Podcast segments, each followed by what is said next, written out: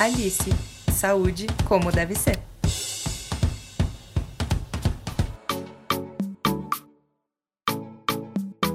Ritinha acorda toda madrugada me chamando. Meu marido e eu chegamos à conclusão que é mais fácil eu ir, porque afinal eu fui ontem e anteontem. E ela espera que isso se repita amanhã e depois de amanhã.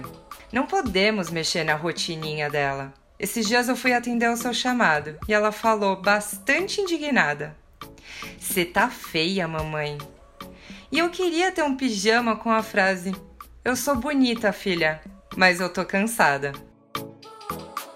Você tá ouvindo Deve Ser Alice, o podcast da Alice, o plano de saúde como deve ser. Eu sou a Erika Ig e eu tô aqui com a Rita Podestá e a Flávia Tosi para comentar, inspiradas na crônica da Tati Bernardi, o quanto nós somos sim saudáveis, mas estamos cansadas. Meninas, conta pra mim, o que que vocês estão cansadas em todo esse ano longo de 2020? Nossa, essa lista é grande, hein? não sei, né? Eu tô cansada, na verdade, de fazer listas já de coisas que, enfim, não vão acontecer esse ano. Eu queria agradecer o convite, a gente tá aqui super honrada, né, de fazer o primeiro podcast da Alice. Vai ser super interessante esse bate-papo. E sobre o tema também, que eu acho que tem muita gente passando por isso hoje, né? Exato, exato. É isso, gente. O, eu tô, na verdade, exausta eu até puxo aqui com vocês, vou contar a minha primeira história. Eu sempre fui uma pessoa assim, extremamente saudável, porém sempre gorda. E como a gente sabe que é, ser saudável não é sinônimo de estar magra, é, minha saúde é impecável. Todos os meus exames estão sempre impecáveis, mas os meus hábitos saudáveis na alimentação eles deram assim uma desandada legal esse ano. Eu tô assim. É, tudo que antes. Eu já tive minha fase vegetariana e voltei a comer carne recentemente. E teve uma época que eu ouvia muito assim as pessoas falando: se você não se orgulharia de postar isso no seu Instagram, não coma. Nossa, gente. Eu tô cansada. Cansei. Disso, Só de escutar, eu já cansei. tô cansada. Eu tô cansada pela minha saúde mental.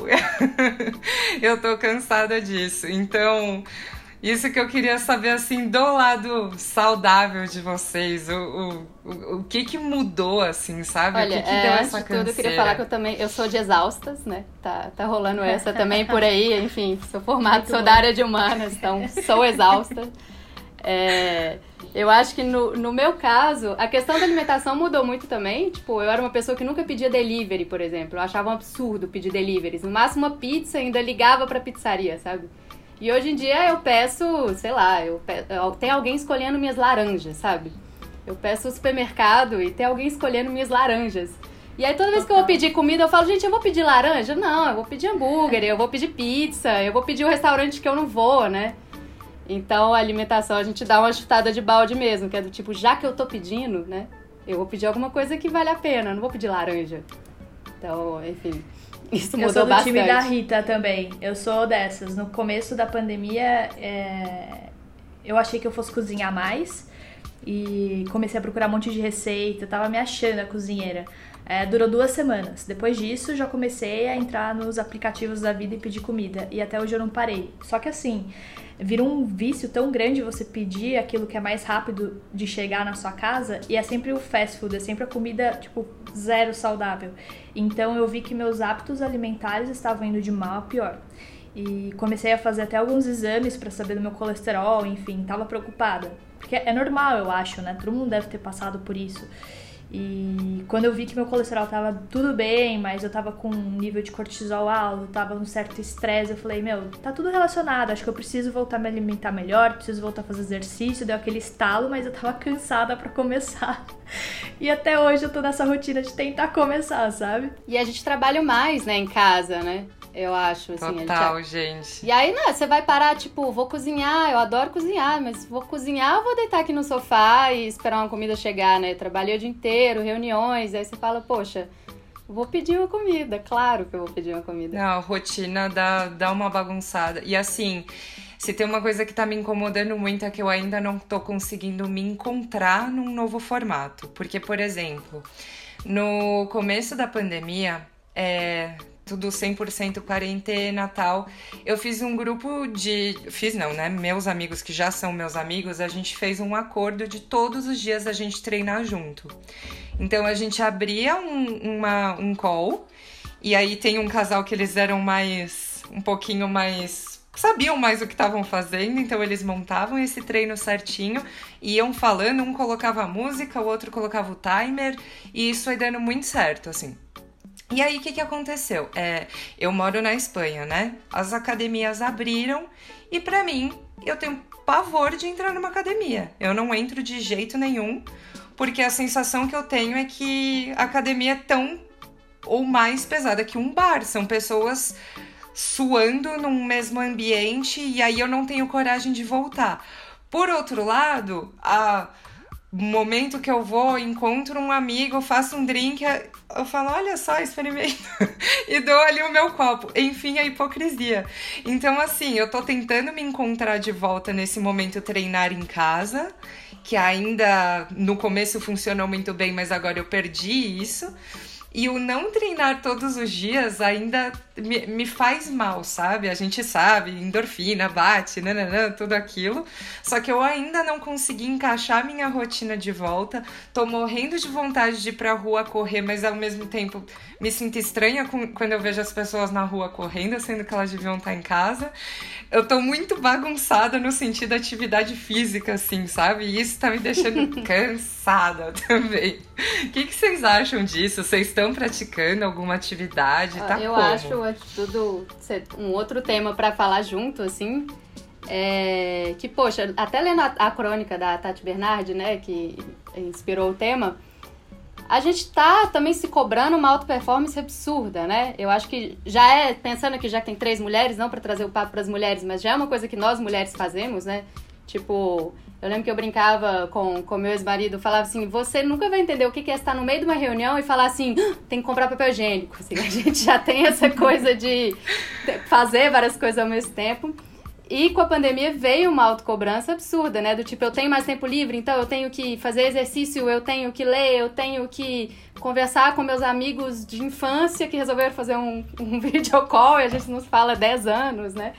É, veio uma cobrança de performance enlouquecedora. E eu acho que a atividade física entra um pouco aí, do tipo, eu preciso, né? Porque eu tô em casa, eu não tô me movimentando, eu preciso fazer algum exercício, eu tenho tempo, tá todo mundo fazendo, tá todo mundo postando poses de yoga e, e coisas incríveis. Eu tenho que fazer, aí vem eu tenho que fazer. E eu fiz, no início da pandemia eu fazia, eu faço pilates há uns quatro anos já, então eu fazia os exercícios do pilates em casa e e tava, tipo, me achando, assim. Mas durou dois meses. Dois meses, foi. Depois, sei lá, eu ia, fazia um alongamento e voltava, porque eu tenho, tenho uma coisa, eu tenho um joelho ruim. Então, o meu incentivo para o exercício é a dor. Uhum. Eu voltei a fazer quando a dor voltou. Enquanto não tinha dor, tava tudo bem, eu não fazia. É, eu usei o gatilho da dor. É, usei, tipo, o que é errado, né? Tipo, eu é esperei é o problema pra cuidar da saúde. E aí eu voltei pro Pilates agora nessa, quando deu uma, né, deu, abrandou um pouquinho, porque é um a um, né? Sou eu e a, e a professora, eu me senti mais segura, assim, mas agora também não sei como é que vai ficar. Então, é, é acho que oscila, acho que tudo na pandemia tá oscilando, né? Em relação à saúde, tu, tudo tá oscilando, né? E vocês no começo do ano tinham estabelecido algumas metas? Porque, inclusive, uma das minhas metas era fazer exercício em 2020. E quando chegou a pandemia, Falei, cara, e agora, né? Como que eu vou fazer aquela eterna desculpa? Bom, não tem mais academia, então não preciso fazer exercício. E aí eu comprei um monte de equipamento, bola, aquelas bolas gigantes e pezinhos etc. Tá tudo aqui em casa e no começo eu fiz. Até esticava os tapetinhos, fazia um pouco de, de musculação, enfim. Mas eu tenho muito disso, assim, eu não sei vocês. É, eu começo e passa um tempo, eu me desestimulo, sabe? Eu sempre vejo que as pessoas estão lá no Instagram malhando todos os dias, fazendo yoga, meditação todos os dias. Parece que elas têm super um, uma disciplina e eu fico muito decepcionada quando eu vejo que eu não consigo manter essa disciplina, sabe? Então, parece que me frustra mais do que me, me faz bem. A tentativa de fazer o exercício em casa, assim. Será que elas estão lá todo dia ou, ou elas fazem várias fotos é... e vão postando? Será? Olha, gente, assim, é... eu não posso dizer que eu coloquei a meta de fazer mais exercício, porque, como eu falei, eu sempre fiz. Tem anos e anos e eu acho que eu tive uma meta de. e que não rolou, tá? Já, já, já. Spoiler, falhei que era de tentar me aceitar mais. Porque o que, que acontece? Eu sou uma mulher grande. Eu sou grande de altura, minha estrutura é grande, eu sou toda grande. E aí, muito de acordo com isso que você falou do, do da droga, que é o Instagram, né? Da gente é, seguir essas pessoas que estão a cada dia mais magras e chegando ali, batendo essas metas esportivas e tal, tal, tal ao invés daquilo me motivar, aquilo tava acabando comigo. Por quê? Eu nunca vou ser aquilo. Eu nunca. Gente, eu acho que, eu acho que de verdade, se eu ficar com 0% de gordura no corpo, eu não vou caber num 38. Eu não vou. O meu quadril não me permite isso e nunca vai. Nunca vai. Então, assim, eu tinha essa meta de é, tentar me aceitar melhor. Não posso dizer que, que eu consegui, porque eu não tô assim, me olhando no espelho e falando, putz, tá, tá, tá da hora, tô, tô na minha, sabe, feliz com o que eu tô vendo. Não posso. Eu tenho de verdade, assim, né? Tá, tá acabando finalmente esse, esse grande ano. Posso dizer que eu tenho sim metas para 2021 que tem muita relação com isso. Eu não acho que. Não acho, não. Eu fiz exames recentes. Eu não preciso diminuir colesterol, eu não tenho nada, nada que me diga você não está saudável, você precisa melhorar isso. Agora, eu tenho uma meta pessoal que é de, de gostar mais de mim. E quanto mais eu faço coisas por mim, mais eu consigo gostar de mim e me aceitar mais. E eu confesso que eu não tenho feito muito por mim ultimamente. Eu tô só trabalhando, trabalhando e trabalhando. O horário que eu tinha reservado todo dia de manhã para treinar, ele já não existe mais, eu tô com outro trabalho. Então, assim, Alimenta é... até as nossas desculpas, né? É isso, é isso. Então acho que é uma. Essa seria a minha meta principal, assim, de 2020, que eu não consegui cumprir e que vou insistir nela para 2021, sabe? Quero. Vai rolar. Quero tentar. ah, eu quero fazer essa meta em 2021 também. Achei muito interessante. É completamente diferente, é um ponto de vista diferente do que a gente tá acostumado, né, de fazer metas. Tipo, é, metas são objetivos que a gente quer alcançar.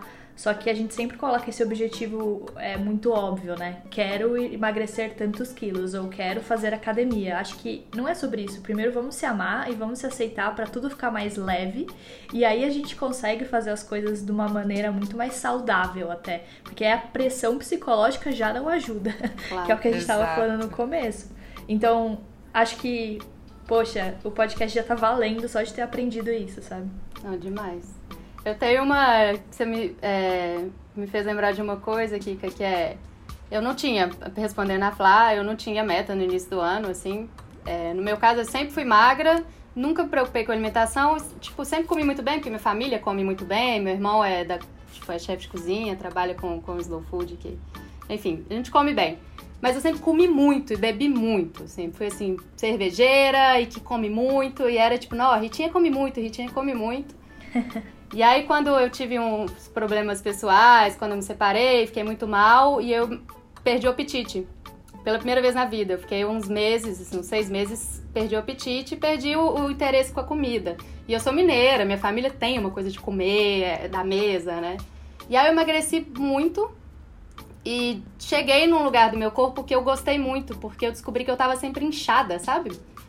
No final eu saquei que eu comia muito, eu não, não, tipo, não engordava, mas eu tinha um inchaço, assim, alguma coisa não me fazia bem. É, então eu cortei, eu tive muito problema de candidíase, eu cortei uhum. carboidrato para melhorar.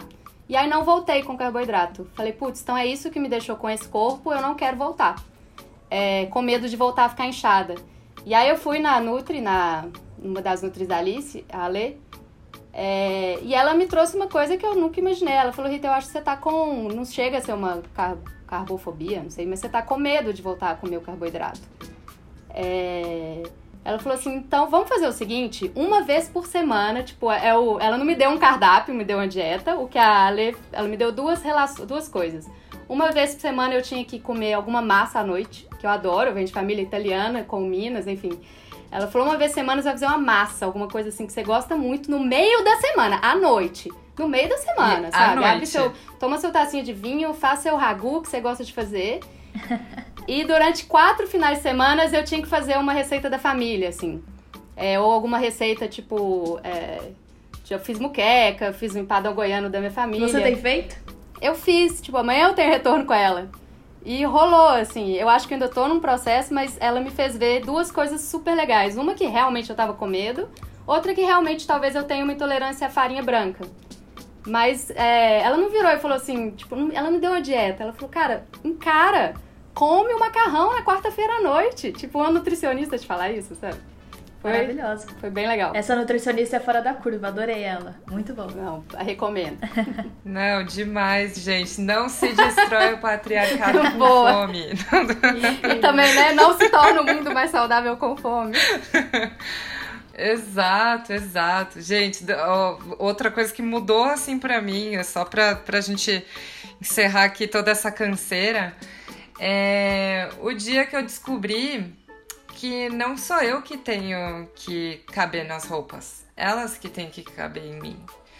Então, assim, o dia que eu entrei numa loja, não vou ficar dando nome aqui, né? Mas que eu falei, gente, essa calça tá muito apertada, que sofrimento e tal. Aí eu fui pra loja do lado e tinha o meu número. Aí eu falei, gente, que simplicidade, pra que que eu vou sofrer tanto, sabe? Pra entrar num negócio que não é o meu tamanho. A gente Ai, tá cansada pronto, gente, desses essa padrões feliz. impossíveis, né? Exato, exato. Tem até uma nutricionista que ela falou a mesma coisa, que ela, ela falou, jamais vou culpar a indústria por ter transformado o arroz e o feijão em vilão. É muito isso do carboidrato. Ela falou, jamais É, vou não. perdoar por isso, porque, gente, como pode a nossa comida do dia a dia e, É, a e é. querem eliminar assim, sabe? Não tá certo. Eu prefiro ser feliz, sabe? É, se, me- se eu tô com vontade de comer um doce, eu vou comer o doce. Eu acho que é tão pior pra minha, pra minha mente se eu falar, cara, você não. Me privar, sabe? Você não vai comer esse doce porque você não pode comer esse doce. Quem disse? Eu vou comer, eu vou me sentir melhor. Eu acho que o ser humano ele precisa desses Exato. pequenos é, benefícios emocionais também pra ele é, se animar e fazer. Poxa, eu não tô usando a pandemia como desculpa pra comer, não é isso. Mas eu sinto que quando eu quero uma coisa, eu vou ficar feliz se eu conseguir comer aquilo, sabe? Eu não me privo. Eu acho que é muito, muito pior, assim. Super. Acho que é mais você entender o que que te deu aquela vontade, né? Exato. Às vezes, sei lá, você pode falar, poxa, Isso toda vez que eu mesmo. tô triste eu como um doce, mas pelo menos você sabe que é Bom. porque você tá triste, né? Você não tá. Total. Acho que isso é. Descobrir a fonte, né? Sim. Exato.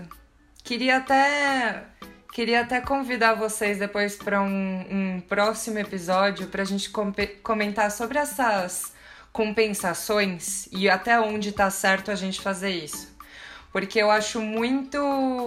Não entrando já de vez nessa pauta, eu também sou 100% a favor disso. Eu vou ser feliz se eu quiser comer isso.